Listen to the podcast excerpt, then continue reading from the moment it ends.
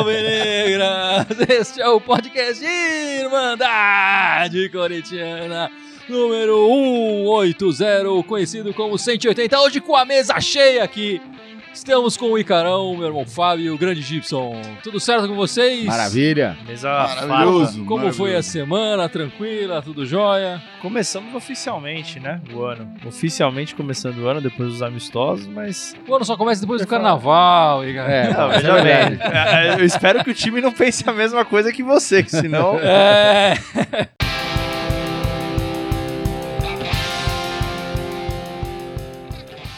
Bom, essa semana o Corinthians teve os primeiros dois jogos oficiais. O primeiro foi um- uma tranquilidade, sossegado, deixou a gente cheio de esperança. 4 a 1 sobre o Botafogo lá na Arena Corinthians. O Bozelli marcou três gols para alegria do nosso Gibson aqui. Ô, louco. O Luan deixou mais um ali de pênalti.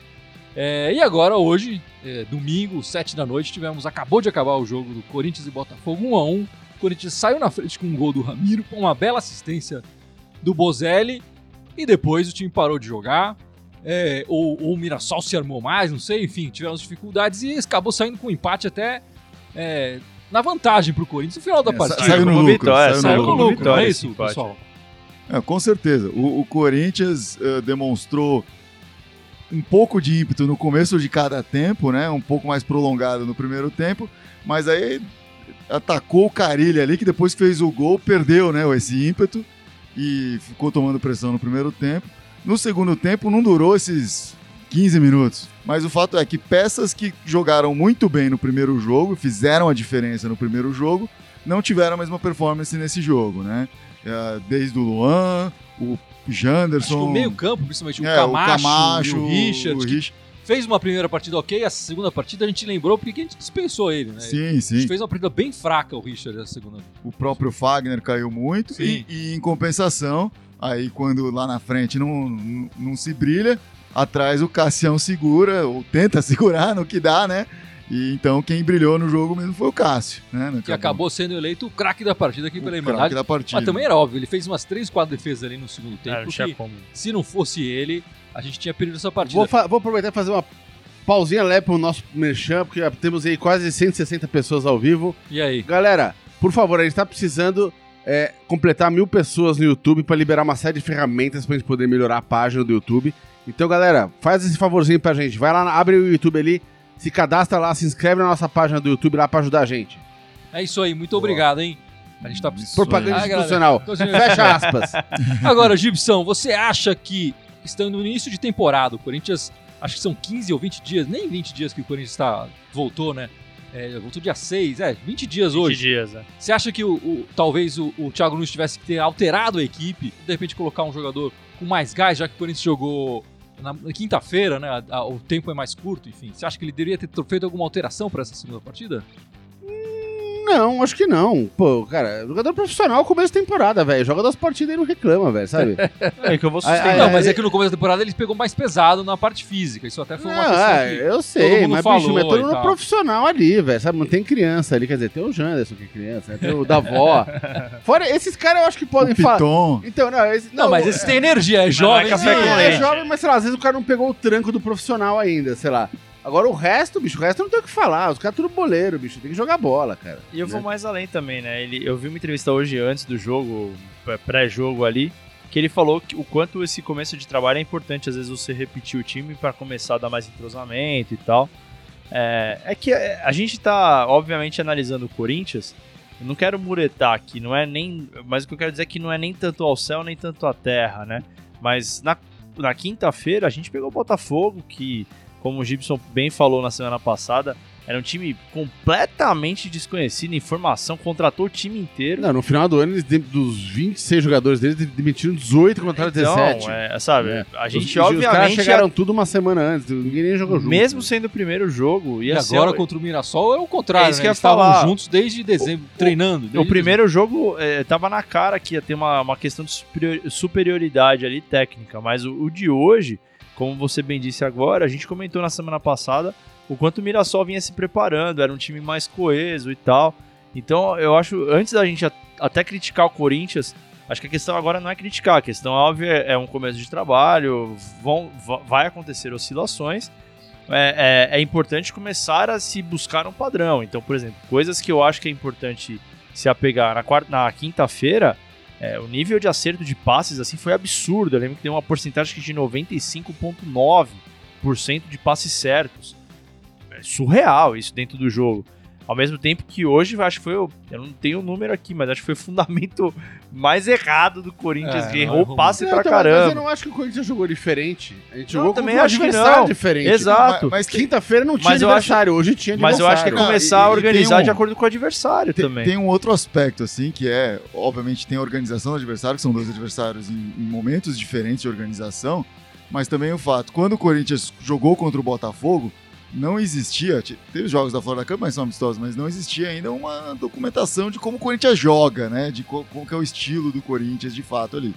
E aí, baseado no primeiro jogo, o Mirassol soube como tentar desarmar isso, né? E marcou em cima, foi, marcou pressão, atrapalhou muito essa saída de bola que afetou esse passe, né? Que você falou que foi errado. É, quantas vezes a gente não viu o Cássio tocando pro, pro Fagner na lateral, ou pro Piton, ou, ou pro Pedro Henrique, não tendo nenhuma saída ali, né? Ficava essa pressão, acabava dando, rifando, que é o que o Thiago Nunes não quer.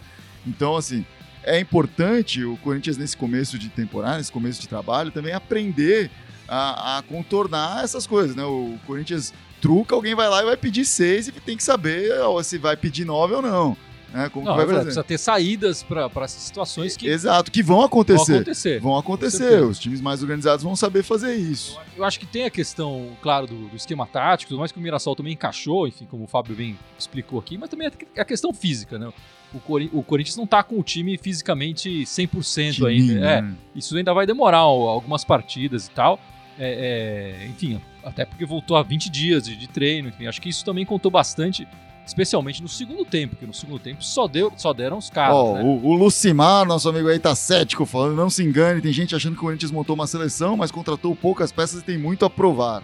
Não, com certeza. Com certeza. Com certeza, é, tem muito a provar, meu. O- Contratou pouco, Sim. mas acho que foram boas contratações, trouxemos de volta alguns jogadores.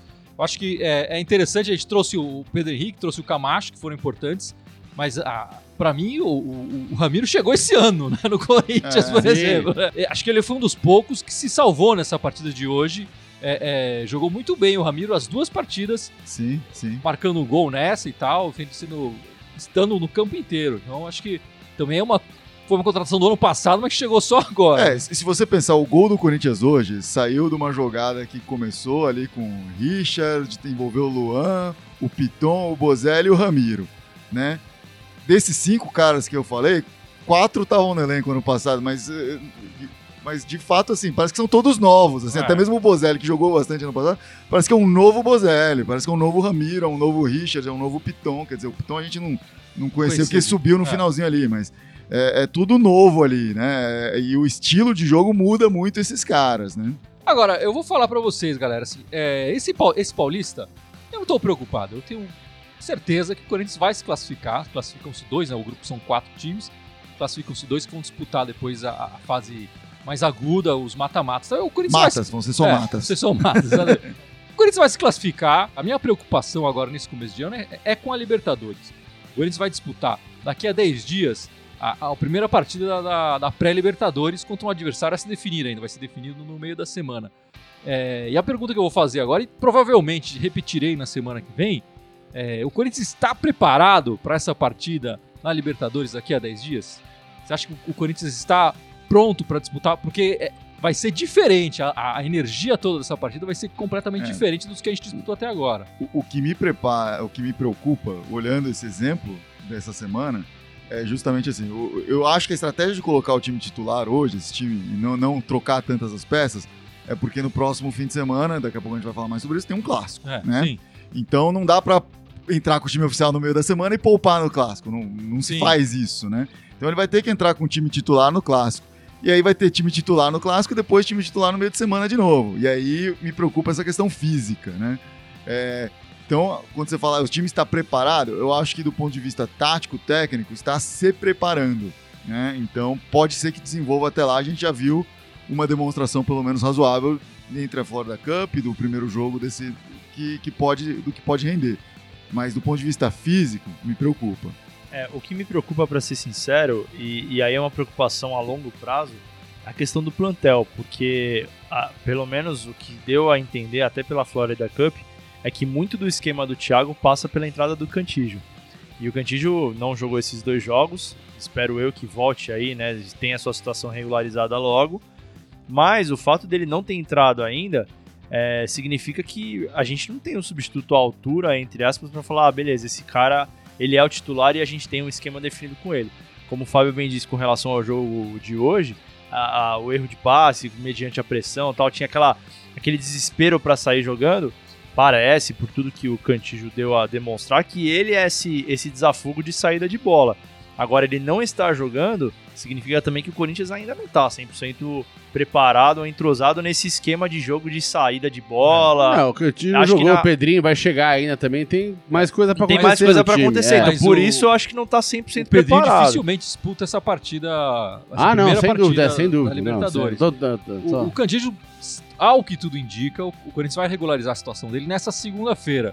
De, depois do jogo do Richard de hoje, com certeza. É. Precisa, né? Tá na hora. O, o, time que ele tava vindo, né? O time. O é, Júnior Barranquilha. O Júnior Barranquilha tava exigindo um, um, pagamento que o Corinthians disse que fez, mas parece que não caiu na conta ainda.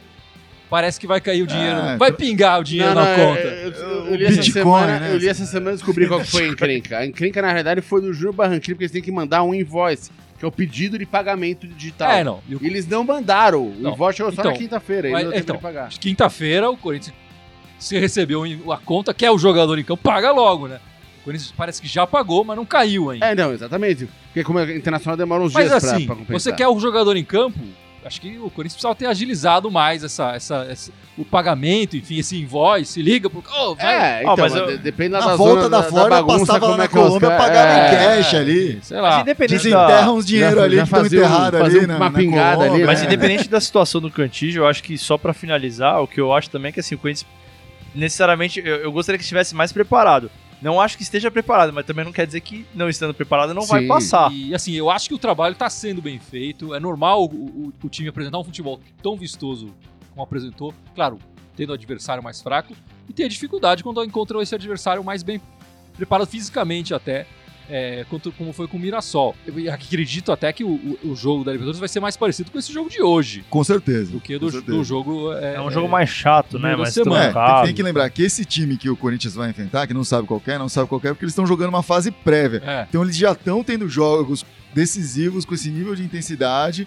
Então não dá para esperar que o time que o Corinthians vai encontrar vai ser um time desorganizado, um time que não tá preparado para brigar, vai brigar. O time que saiu na frente da disputa é o Guarani, né? O Guarani, Guarani do Paraguai, que foi jogar fora é, é, e é, ganhou. Jogou na Bolívia, na, na Bolívia, altitude e ganhou. E ganhou, e agora vai jogar a segunda partida em casa. É, tem a vantagem, enfim, portanto é, é o favorito para hum. passar, o que seria mais tranquilo, acho, pro Corinthians, uma viagem pro Paraguai. É mais fácil, é mais rápido, lá. enfim, é mais mais sossegada pra lá. E mais perguntas aí, Gibson. O pessoal comentando, o pessoal. Ó, o Maurício Oliveira tá falando aqui, mas várias pessoas também já comentaram com eles aqui falando, pô, o Richard não dá. É, eu nunca gostei do Richard, cara. Tá difícil. É, eu meio suspeito tem, pra tem falar. muita gente falando dessa ligação de meio de campo, falando que o Luan não pode ficar responsável por voltar e buscar essa bola. E não acho que é, dentro da, da, da tática do Thiago Nunes, essa ideia.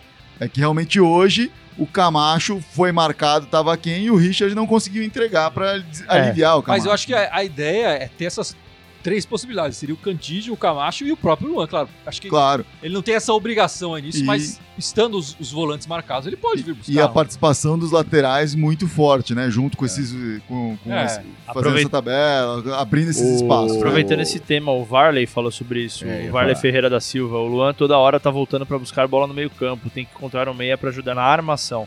E é isso, né? Acho que não passa só pelo pé do Luan. A gente falou semana passada também. E eu realmente acredito o Luan não pode ter só a responsabilidade dele ser o, o cara do time, o destaque técnico. Acho que essa responsabilidade tem que ser dividida, inclusive na armação de jogadas, porque se for em cima só de um cara, a gente vai ficar meio que refém. É, o Luan, nas duas partidas, essa ele foi bem menos, mas na primeira partida, apesar do gol do de pênalti, também não foi o melhor, enfim, não foi um grande destaque da, do Corinthians, né? É, a gente, o Camacho, por exemplo, para mim jogou muito mais do que o, do que o Luan. Ah, até o Richard. Né, até o Richard, naquela partida, é verdade. É, então, é, acho que na primeira partida aconteceu um pouco essa divisão de, de tarefas uhum. e o time todo produziu mais. É, o- na, na, na Florida Cup ficou a impressão que é Luan é mais 10, né? E, e eu acho que esses dois primeiros jogos mostrou que tem outros caras ali que podem pegar esse pro- protagonismo. Mas ainda falta, enfim, ganhar esse entrosamento, ganhar toda. Ah, enfim, tudo que precisa de grupo pra poder entregar ali em campo. Né? O- então, mas alguém tinha comentado aqui no meio falando que é, a, a, a zaga tá, tá mamãe. Tá mamãe mesmo, né? Aquele time que tinha aquela zaguinha fechadinha do ano passado, a gente pode esquecer, aquilo não existe mais, né? Não, mas a É. torcida toda pedia uma mudança de postura e de É, comportamento. então, mas eu, eu, eu Os acho que jogos assim, vão não- ser mais emocionantes, É, tanto é. lá na frente quanto lá atrás É, agora. Mas eu acho que é 880, assim, né? Porque, tudo bem, não precisa ficar ali todo mundo na frente da área, mas não precisa também todo mundo, da- que nem no último jogo, que os zagueiros estavam pra frente da, tá Não. na, na, linha de meio campo. Com né? certeza precisa ter um ajuste mais fino ali da zaga, enfim, com os laterais, os volantes. É, isso com certeza tem que ter. Mas o esquema de, de proposta de jogo que o Thiago Nunes é, tem, é, a zaga fica mais exposta, especialmente quando o, o passe é errado ali logo no, É, no- no contra-ataque. No, contra-ataque ali no não é nem um contra-ataque. O time todo tá mais pra frente. O, no, gol, no jogo passado a gente tomou um gol. O Gabriel errou um passe. E nesse jogo de hoje, várias vezes foram um contra-ataque que o Pedro O Henrique errou o passe, o né? Richard errou, o Camacho errou o passe e deu. É, quando alguém dessa alterado. primeira linha É. erra esse passe, né? Porque o time tá compacto, ele tá todo junto lá na frente. Se o Exatamente. cara erra nessa primeira linha, Tem que correr o- atrás. É, tem que co- literalmente Tem que correr, correr atrás. atrás. Exatamente. Correr atrás. Da mesma forma, o que tem acontecido talvez não tão bem, é o time tem que voltar compactado também e apoiar essa defesa lá atrás, né? Obviamente não num contra-ataque, não dá pra todo mundo sair É. correndo pelo, mas no- organizadamente isso funciona dessa forma, um time compacto. O Marcelão falou sobre o Ramiro aqui. Um abraço, Marcelão. Marcelão, óbvio, da Irmandade aí. Aê, Marcelão. É, ele falou do, do Ramiro, que foi uma grata surpresa. E realmente, É. né? Nos, do- nos E- dois jogos eu e- achei que foi uma boa surpresa mesmo. E em paralelo a pergunta do Marcos Andrade, o Pedrinho vai entrar no lugar de quem? Teoricamente seria no lugar, Teoricamente teoricamente seria no lugar- do Exato. Ramiro. E, eu falo assim, a gente tem é, no pré-olímpico também o Arauz, parece que tá jogando muito bem. Agora, esse problema do Pedrinho e do Ramiro é um problema que é tranquilo. Acho que se os dois estiverem jogando bem, cara, vamos nessa, entendeu? De repente, dependendo do jogo, joga um ou joga outro, enfim. O ano é o ano do, do Corinthians chegando na Libertadores, do mais que, que a gente espera, espera que ele chegue na fase de grupos, vai ser extenso, tem muitas partidas. O Corinthians com certeza vai ter que girar elenco, bastante é, vai o elenco. Sim, O próximo jogo do Corinthians é contra a Ponte Preta, fora grande de macaca. casa. Na quinta-feira, o Corinthians parece que tá escalado para jogar nas As quintas-feiras. quintas, né, agora é. Nove e meia da noite. O último jogo que a gente fez contra a Ponte Preta pelo Campeonato Paulista foi em em 2017. É, foi a final. foram, foi 3 a 0 pro Corinthians, dois gols do Rodriguinho e um gol do, do O Jadson. jogo em Campinas, né? Um jogo em Campinas, exatamente. A Ponte, ela já, ela já, ela tradicionalmente, óbvio, no Paulistão, ela sempre costuma dar trabalho, né? Mas ela não é mais, a- a- a- por exemplo, hoje, dentro das circunstâncias, até pela Série B do ano passado, o Guarani, teoricamente, tem time, um time mais coeso. Sim, é, não tem a ver com a ponte de oferecer. 2017. Não é mais aquela ponte, né? Então, nesse momento de começo de campeonato, eu acredito que seria, seria importante pro Corinthians começar a somar pontos, é, com vitória, obviamente, não só empate, exatamente porque vai começar a entrar esse calendário mais, mais atrapalhado, mas acho que daria confiança, sabe? Ah, é aquele 1x0 chorado, com o Cássio salvando um monte, mas beleza, são três pontos, entendeu? Eu não sei se dá confiança, acho que daí dá paz com a torcida, talvez pegar um pouco menos Também, no pé, mas também. confiança é, precisa jogar bem, né? É, o Adorno tá falando aqui que esse elenco ainda é fraco pra Libertadores.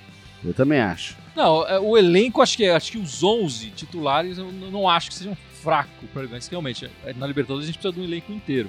Não, não, mas mesmo se for botar os 11, não é time pra ganhar Libertadores. Eu acho que pode virar.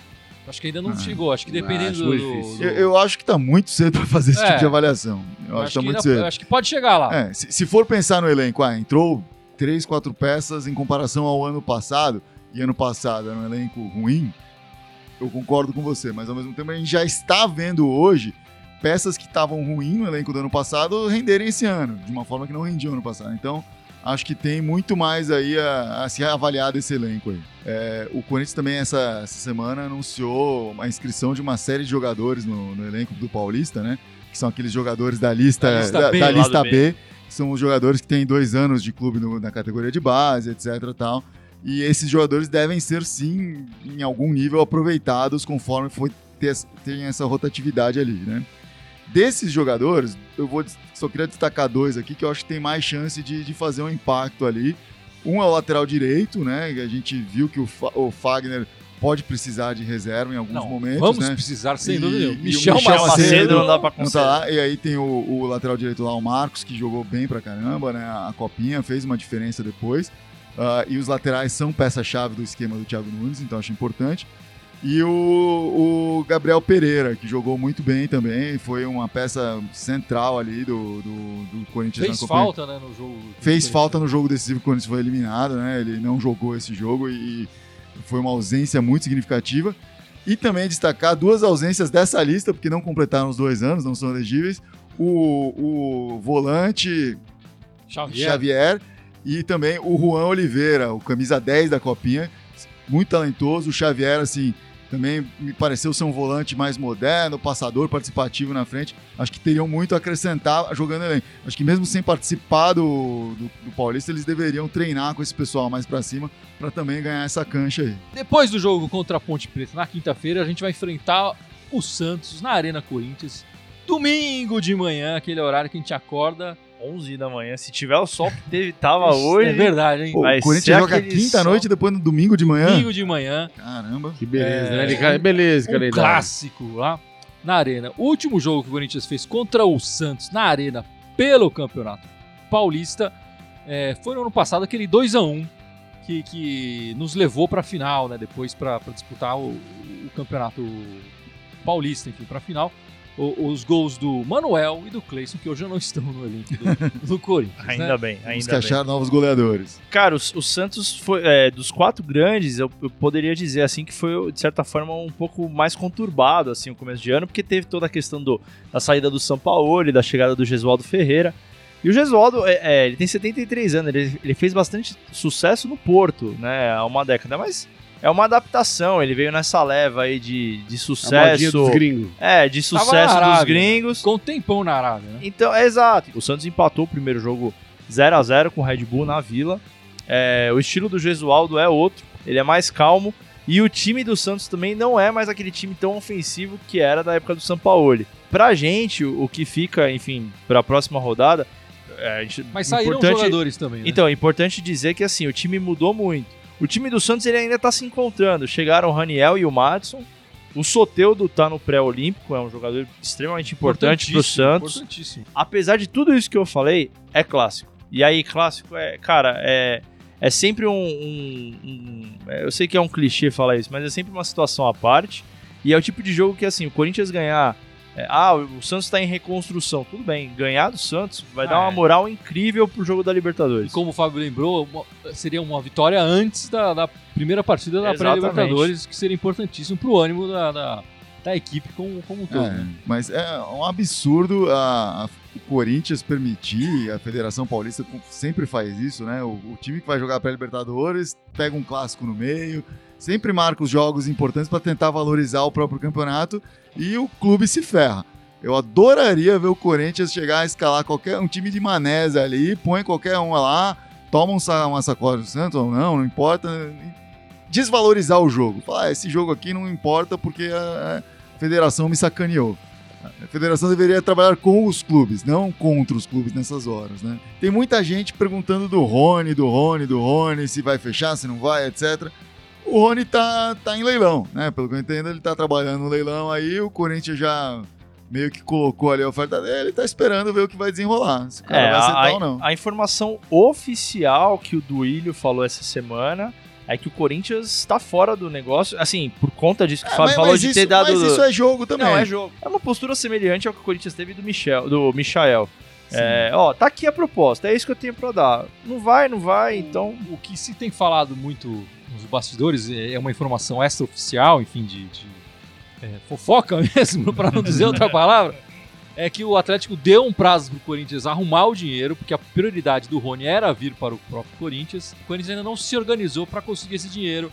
É, o É, prazo o era até Corinthians sexta. não tem esse dinheiro. né? O prazo era até sexta, agora parece que foi até segunda, mas isso tudo extraoficialmente, oficialmente é a opinião, é, foi o que o, É, o Ícaro passou o aqui, oficial. do, do- que o Duelho falou que a proposta era essa e acabou. Você quer falar das meninas, Fábio? As meninas não jogaram, né, mas É, Não, mas fala um pouco da pré-temporada das Minas, como foi, né? É, as Minas só vão jogar agora em fevereiro, no, no começo do, do brasileiro, né? Ah, já vou trazer aqui daqui a Mas o pouco. Corinthians feminino contratou, contratou Sim. a Andressinha, né? Não só Exato. contratou, como teve bastante, bastante É, coisa te- positiva aí na Tiveram algumas né? movimentações aí. O Corinthians contratou a Andressinha, né? Volante da seleção, que veio aí do, do exterior.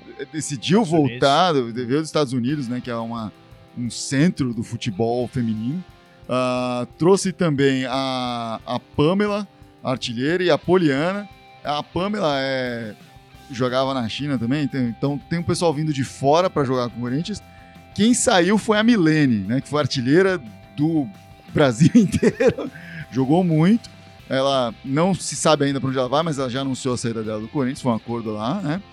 Ah, mas para repor, tem a, a Pamela chegando, a Adriana tá voltando de contusão e a Gabi Nunes também. Então, assim, o Corinthians está bem no ataque. Fora isso, tem a Andressinha chegando ali no meio, a Tamires entrou no meio do ano passado, já jogou bem, já tá entrosado. Então, acho que o time tem tudo para jogar muito bem esse ano, começando aí bem o brasileiro. Mas o, o departamento do Corinthians também sofreu uma grande alteração porque ele foi profissionalizado. Sim, sim. Exato. O Corinthians fechou o contrato profissional com 100% do elenco, do elenco principal do Corinthians. Não é uma exigência ainda para que o clube possa, enfim, ter vaga na Libertadores, essas coisas. Então o Corinthians fez isso por vontade mesmo e até mesmo para se proteger. Porque o Corinthians, enfim, pode perder jogadores, né? Se não tem contrato, etc. né? Então, montando um time forte como esse, É, coloca bom, a multa. é importante ter contrato, ter multa, ser recompensado se alguma jogadora sair, etc. Enfim, tudo isso pode acontecer. O, o Corinthians começa o campeonato já num, num derby, né? Vai ser Palmeiras e Corinthians para abrir o brasileiro, dia 9 de fevereiro aí, torcida única. O local ainda não está definido, porque o Palmeiras não é um time tão organizado no feminino quanto o Corinthians, né? Os dois jogos seguintes já é mando do Corinthians, os dois vão ser na Fazendinha. Primeiro contra o Kinderman, que tem parceria com o Havaí, e depois contra o Aldax, o ex-parceiro do Corinthians. Mas a gente espera que, que o público compareça bem na, na, na Fazendinha e o Corinthians leve mais algum jogo esse ano Pra Arena, né? Pra Arena, né? Que foi Claro. uma festa bonita de se ver a final do Pô, Campeonato foi- foi legal Paulista. pra caramba. E acho que conforme for entrando em fases finais, o Corinthians vai ter essa tendência de levar pra lá. O que eu tô enxergando hoje é que o Corinthians está muito à frente do futebol brasileiro no Brasil, no futebol feminino. Tanto que eh, o Campeonato Paulista não tem datas fixas ainda, eh, tá tudo ainda se organizando, o Corinthians já tá lá pronto, organizado, treinando, já se reforçou, etc. Profissionalizado. Profissionalizado.